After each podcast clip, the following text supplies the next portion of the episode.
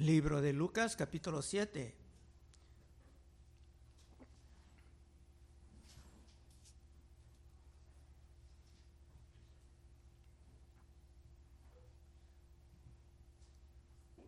Lucas capítulo 7. En el ministerio de Cristo muchos estaban siendo sanados, muchos estaban aprendiendo de la naturaleza del reino y muchos estaban sintiendo el perdón permanente de sus pecados.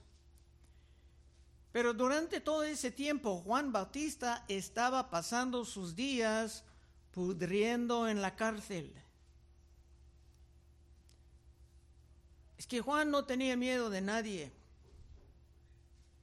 Y se denunciaba al rey Herodes por todas sus abominaciones, incluyendo robando la esposa de su hermano. En poco tiempo el gran Juan Bautista iba a estar muerto.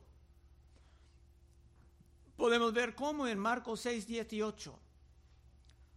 Porque Juan decía a Herodes, no te es lícito tener la mujer de tu hermano.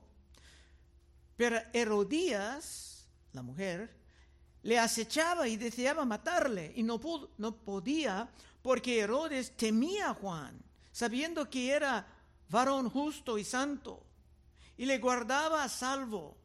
Y oyendo, se quedaba muy perplejo, pero le escuchaba de buena gana.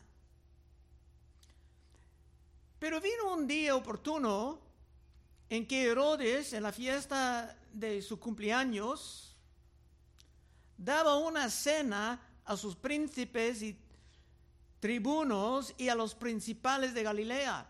Y entrando la hija de Herodías, danzó y agradó a Herodes y a los que estaban con él a la mesa, pura lujuria.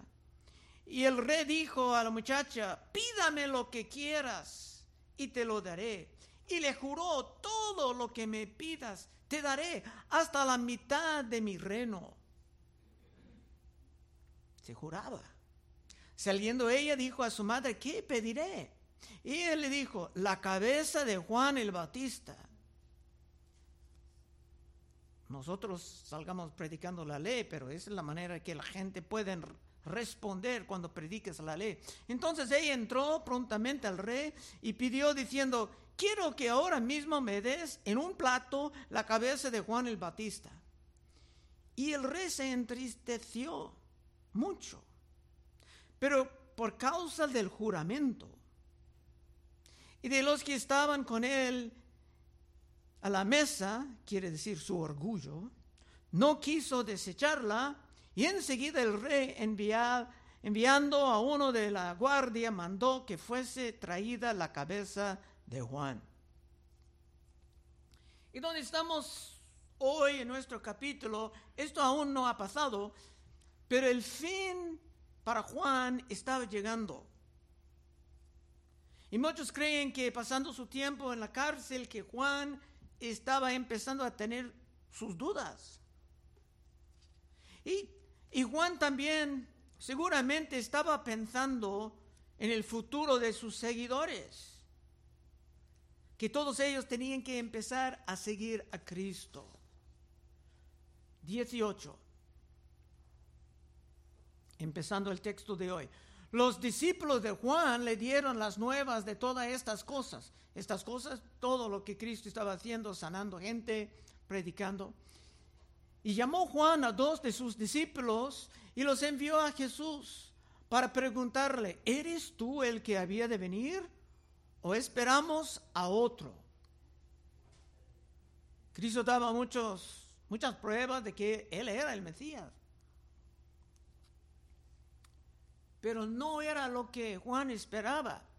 Por lo menos Juan, antes de su muerte horrible, pudiera recibir visitas. Y como dije, no es muy claro si Juan pedía esto de Jesús para sí mismo, por sus propias dudas, empezando a no entender lo que estaba pasando o si quería aclarar todo a sus discípulos con esa pregunta, mientras aún había tiempo. Muchos creen que Juan mismo tenía sus dudas, pero se mandaba sus dudas a Cristo para aclarar todo. Aún era creyente, pero no todo estaba saliendo como él imaginaba. Muchos judíos esperaban un Mesías que iba a quitar la opresión de los romanos antes que nada y levantar un nuevo imperio como el que vimos debajo de Salomón en los estudios de viernes. Pero debajo de Salomón había un momento cuando todo era glorioso.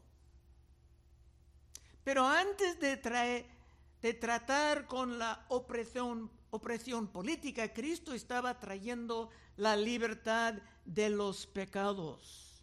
Los eventos políticos iban a venir siglos más tarde, después de que la ciudad de Jerusalén iba a estar otra vez destruida. Pero para Cristo la importante era escapar del pecado. José, el padre adoptado de Cristo, recibió una profecía en Mateo 1:21. Un ángel estaba hablando y dará a luz un hijo y llamará su nombre Jesús, porque él salvará a su pueblo de sus pecados. Esto era la más importante. Así que era muy claro que es más urgente estar salvado del pecado que estar salvado políticamente. Versículo 20. Cuando pues los hombres vinieron a él, dijeron, Juan el Bautista nos ha enviado a ti para preguntarte, ¿eres tú el que había de venir o esperamos a otro? Hubiera sido muy fácil para Jesús simplemente decir, sí, lo soy, claro que sí, que regresa. Pero sería más potente dar a Juan y a sus discípulos razones potentes basadas en las escrituras para ayudarles a escapar de sus falsas expectativas. 21. En esta misma hora sanó a muchos de enfermedades y plagas y de espíritus malos, y a muchos ciegos les dio la vista y respondiendo Jesús les dijo, id, haced saber a Juan lo que habéis visto y oído. Los ciegos ven, los cojos andan, los leprosos son limpiados, los sordos oyen, los muertos son resucitados, y a los pobres es anunciado el Evangelio, y bienaventurado es aquel que no haya tropiezo en mí. Esa última parte es muy importante. Bienaventurado es aquel que no haya tropiezo en mí. Bueno, ayer enfrente de la panadería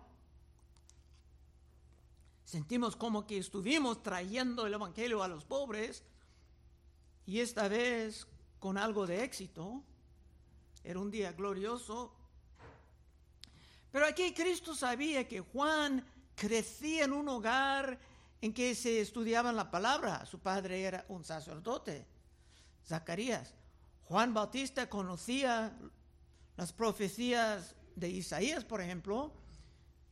En Isaías 29, 18, dice, aquel, en aquel tiempo los sordos oirán las palabras del libro y los ojos de los ciegos verán en medio de la oscuridad y de las tinieblas. Entonces los humildes crecerán en alegría en Jehová.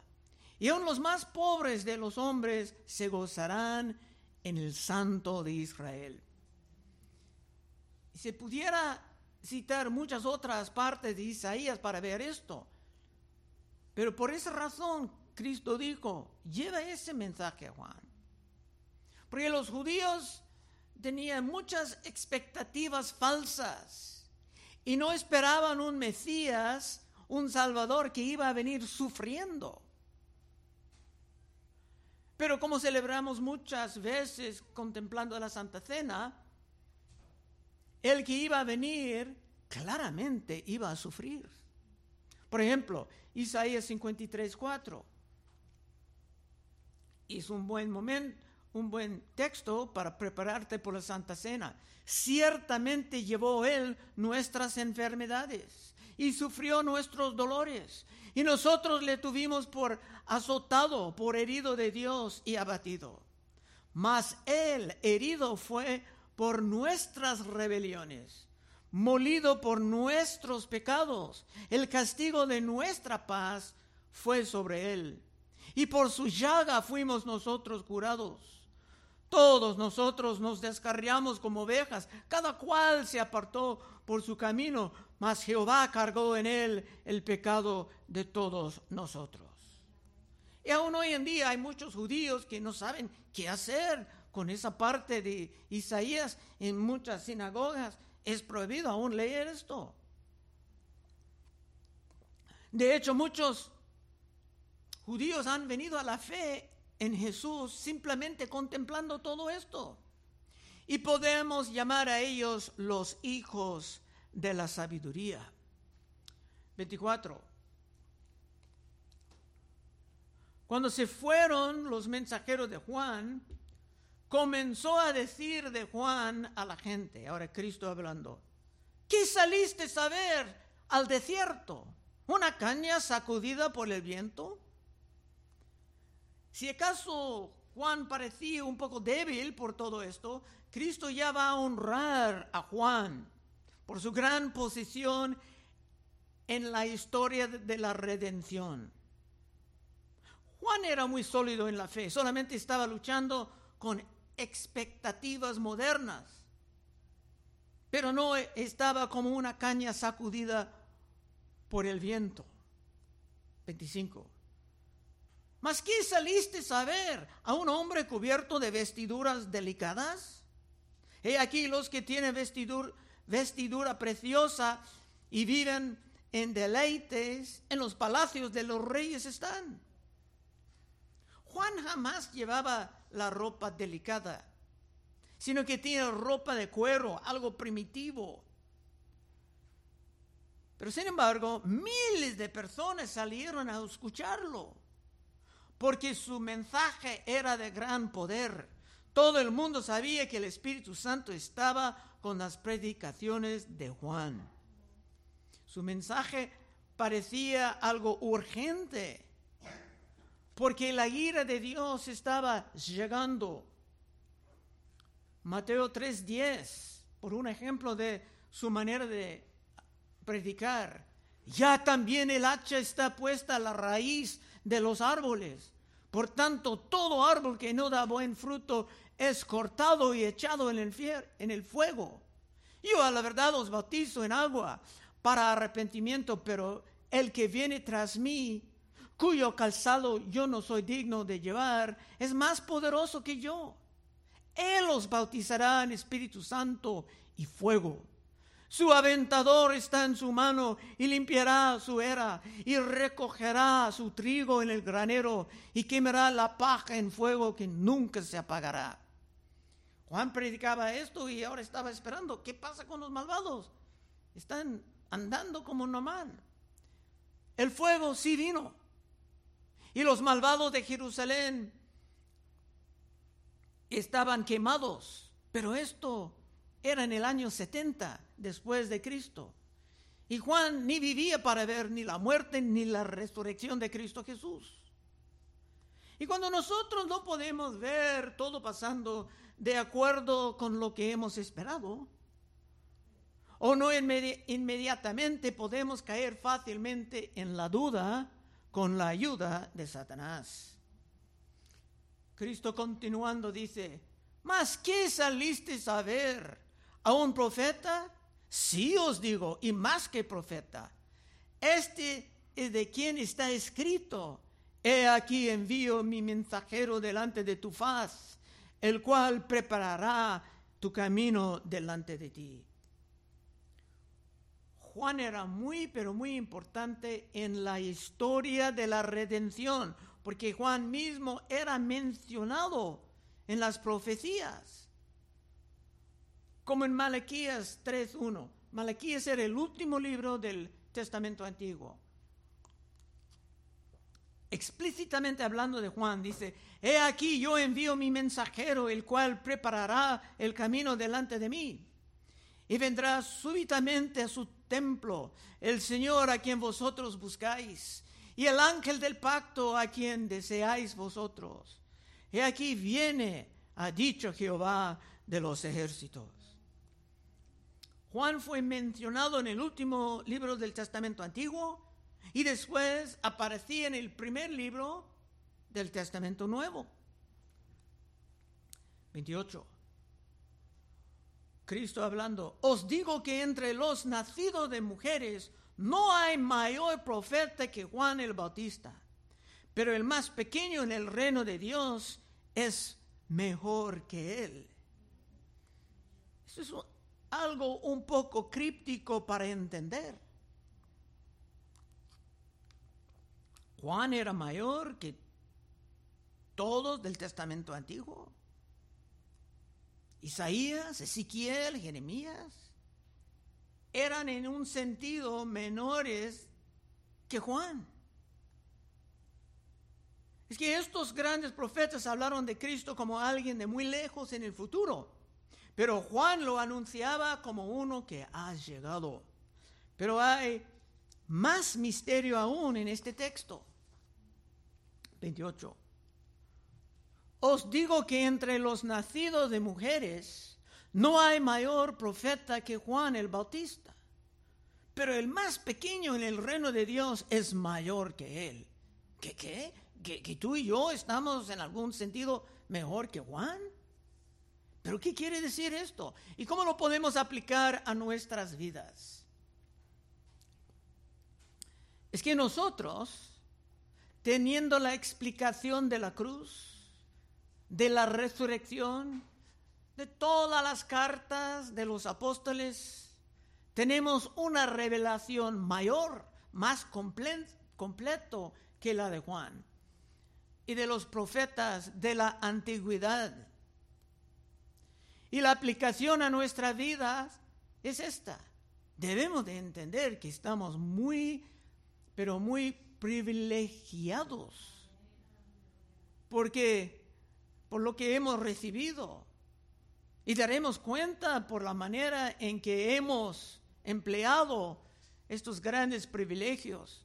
Yo recuerdo cuando empecé a hablar, a aprender el español. Hay un saludo muy bonito que dicen en, en el español antiguo, dichosos los ojos, dichosos los ojos que ven. Y viene de un texto que voy a leer en Mateo 13, 16. Pero bienaventurados vuestros ojos, porque ven, y vuestros oídos, porque oyen. Porque de cierto os digo que muchos profetas y justos desearon ver lo que veis y no lo vieron, y oír lo que oís y no lo oyeron. Esta es una prueba de que teniendo toda la Biblia es un gran privilegio. Pero si es para ti simplemente otro libro ya cubierto de polvo y estás tomando todo esto como algo sentado, quiere decir que eres ya bastante tibio y por esto estás en gran peligro y quiero orar para ti terminando el servicio. 29. Y todo el pueblo y los publicanos cuando lo oyeron justificaron a Dios bautizándose con el bautismo de Juan. Los que han sido bautizados por Juan se sentían bien escuchando todo esto. Cristo exaltando a Juan como lo, mejor de los profetas del Testamento Antiguo. Pero los que rechazaban el mensaje de Juan ya estaban sintiendo algo de convicción, eran incómodos. 30. Mas los fariseos y los intérpretes de la ley desecharon los designios de Dios, respeto de sí mismo, no siendo bautizados por Juan. Oh, aquí viene el problema. Es que estos religiosos, confiando en su propia justicia, no vieron la necesidad de humillarse delante de Cristo Jesús como su redentor, como su salvador. Tenían su propia justicia. Pablo entendía esto porque andaba con ellos por mucho tiempo en el mismo error y Pablo escribió en Romanos 10.1, hermanos, ciertamente el anhelo de mi corazón y mi oración a Dios por Israel es para salvación. Porque yo les doy testimonio de que tienen celo de Dios, pero no conforme a ciencia. Porque ignorando la justicia de Dios y procurando establecer la suya propia, no se han sujetado a la justicia de Dios. Y si tú estás tratando de establecer tu propia justicia delante de Dios por los méritos de tus acciones o los méritos de tus decisiones, entonces estás en el mismo peligro. La salvación es algo que se recibe como don. No es algo que tú puedes merecer por lo que has hecho, has hecho o que por lo que has decidido. Efesios 2:8, porque por gracia sois salvos. Por medio de la fe, y esto no, de vosotros, pues, es don de Dios. No por obras, para que nadie se gloríe. Y en otro lugar, Romanos 6:23, porque la paga del pecado es muerte, mas la dádiva de Dios es vida eterna en Cristo Jesús, Señor nuestro. Una dádiva es un regalo no merecido. Recibiendo a Cristo así, estarás más lleno de la gratitud y el gozo atractivo. 31. Y dijo el Señor, ¿a qué pues compararé los hombres de esta generación? ¿Y a qué son semejantes? En este momento con la palabra generación, Cristo no estaba hablando de todos, no estaba hablando de los hijos de sabiduría que estaban recibiendo a Cristo con fe, sino que la generación aquí es la generación mala, que siempre quejaba de lo que Cristo enseñaba o de lo que Cristo hacía, como sanando a los pobres y los miserables en el día de reposo. 32. Semejantes son a los muchachos sentados en la plaza, que dan voces unos a otros y dicen, os tocamos flauta y no bailasteis, os endechamos y no llorasteis. ¿Qué quiere decir esto? Es que siempre había niños jugando en las plazas y era común jugar como que estaban en una boda, con todos celebrando. O en otras ocasiones se pudieron jugar que eran en un funeral, con todos llorando. Porque estos eran los grandes eventos que los niños observaban en la ciudad. Y viendo esto querían jugar. 32 otra vez.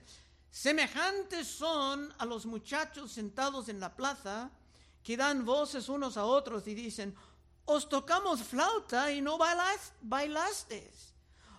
Os endechamos y no llorasteis.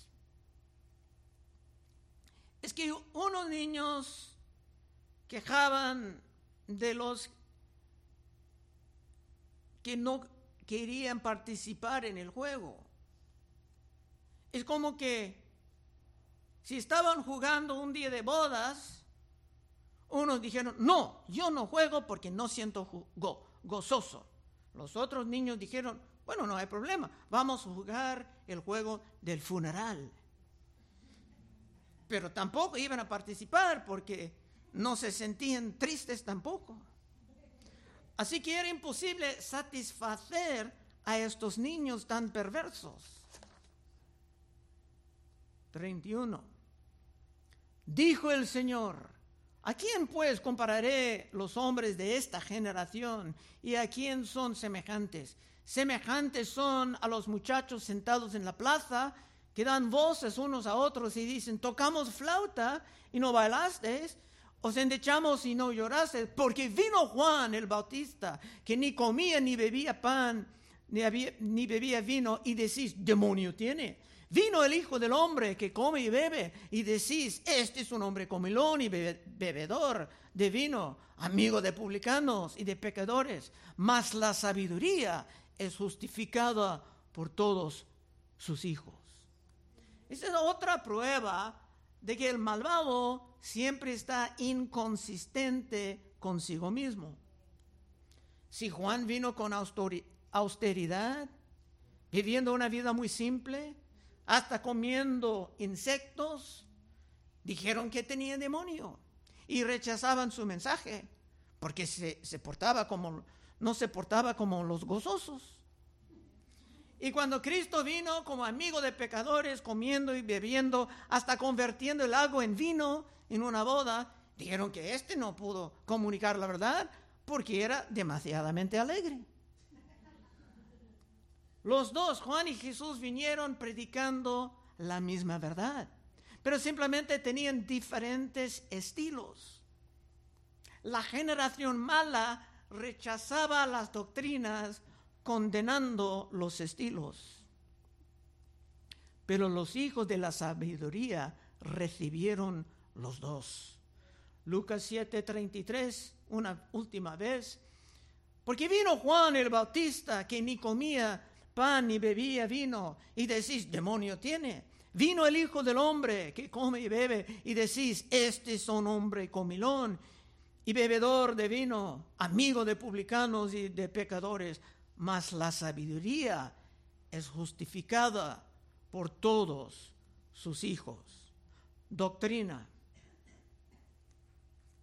¿Eres tú en esta mañana un hijo de la sabiduría? que no está encontrando tropiezo ni en las enseñanzas ni en la santidad exigida por nuestro Señor y Salvador Cristo Jesús. Si no es así, tengo que decirte que tu peligro es grande. Y quiero orar para ti terminando el servicio. Pero si estás caminando con Cristo en serio, luchando en contra del pecado, entonces prepárate Prepara tu corazón para recibir la Santa Cena. Vamos a orar. Oh Padre, te damos gracias por todo lo interesante que estamos encontrando en este libro de Lucas. Ayúdanos, Señor, a reflejar en, en nuestras conciencias para ver, ¿estamos en serio contigo o estamos jugando con el pecado? Ayuda a cada persona aquí, Señor, vivir como hijo de sabiduría. Pedimos esto en tu santo nombre de Cristo Jesús. Amén.